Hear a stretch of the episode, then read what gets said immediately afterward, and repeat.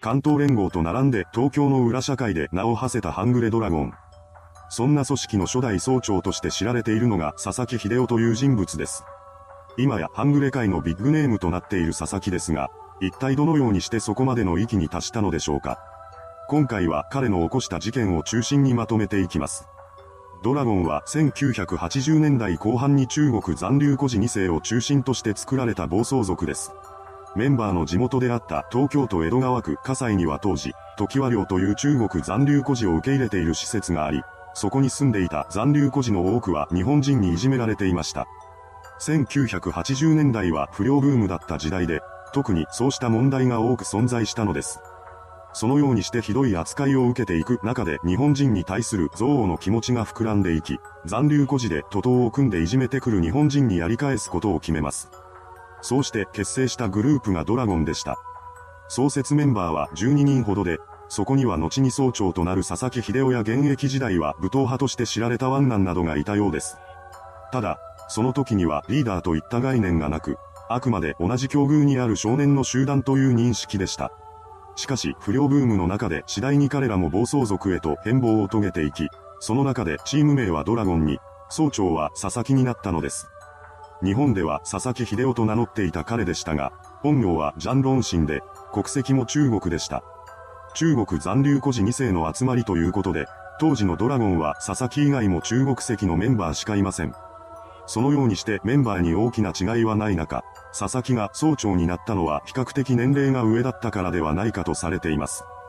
ドラゴンと名乗り始め、佐々木率いる暴走族となった彼らでしたが、1989年に起きた浦安事件をきっかけにして暴走族の息を逸脱するような組織になっていくこととなりました。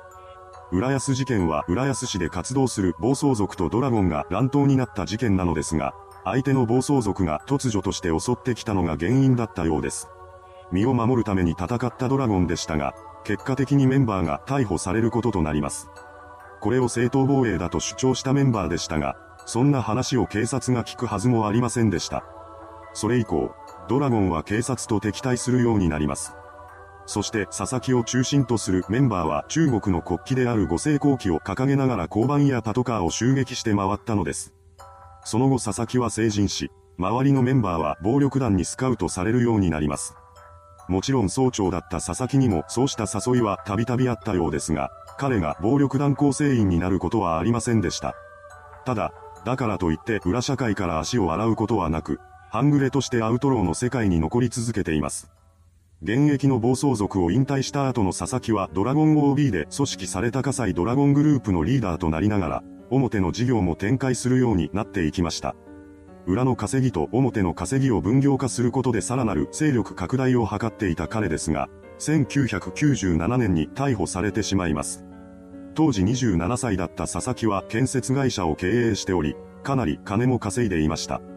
しかし、従業員の未成年を深夜に働かせていたことが判明し、彼は児童福祉法違反容疑で摘発されることとなったのです。さらに、それから2年後の1999年12月、佐々木は俳優の布施博さんを暴行した容疑でまたもや逮捕されています。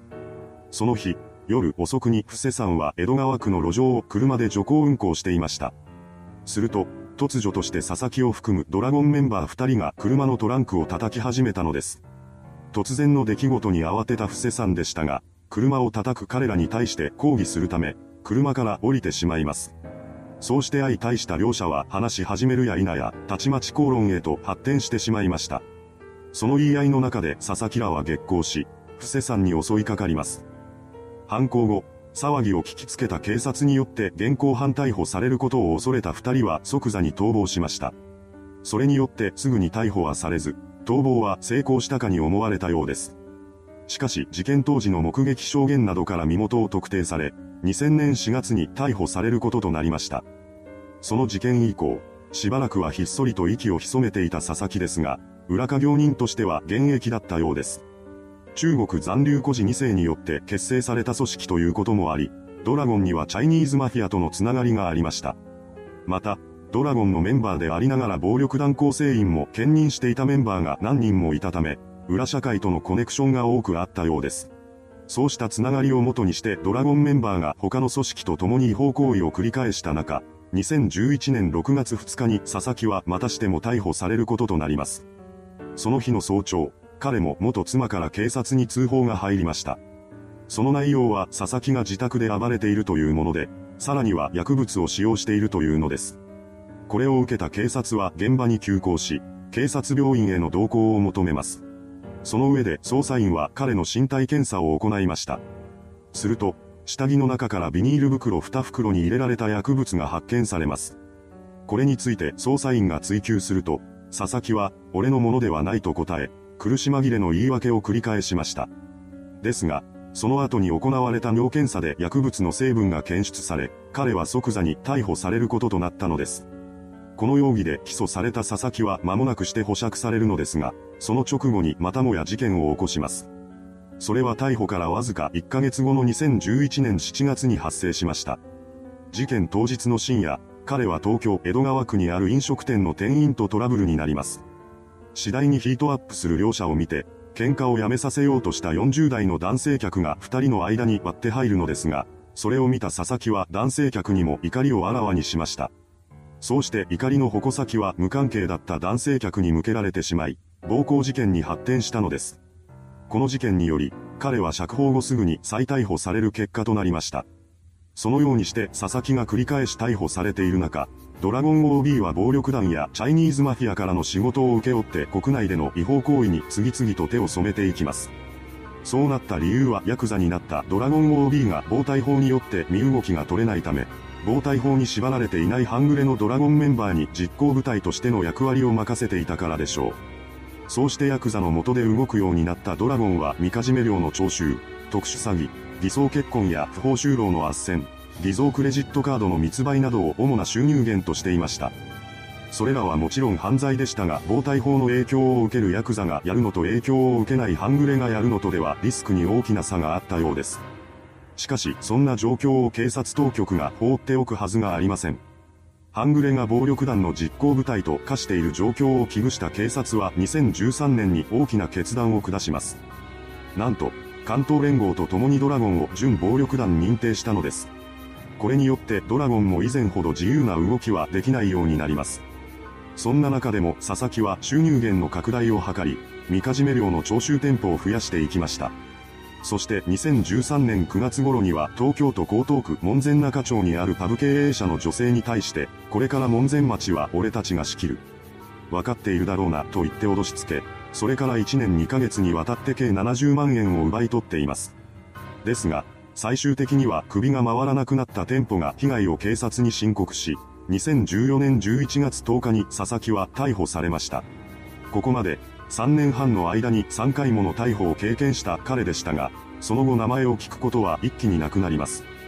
ドラゴンも東南アジアへと進出していき、日本警察の目が届かなくなっていることから佐々木も水面下での活動を徹底しているのではないかと噂されました。しかし2019年4月になると、彼は傷害容疑で逮捕されています。事件当日の深夜、飲食店でお酒を飲んだ帰りだった佐々木は東京都江戸川区の路上を歩いていた男性に肩がぶつかったと因縁をつけ、暴行に及びました。そうして逮捕された彼でしたが、それから2ヶ月後の2019年6月に東京地検から起訴猶予処分が下され、最終的には不起訴となっています。いかがでしたでしょうか名高いハングレドラゴンの初代総長である佐々木秀夫。同じく創設メンバーであるワンナンは懲役を経て更生しましたが、佐々木は未だに裏社会から抜けられていません。何度も逮捕されている彼ですが、果たしてアウトロー界から足を洗う日は来るのでしょうか。それではご視聴ありがとうございました。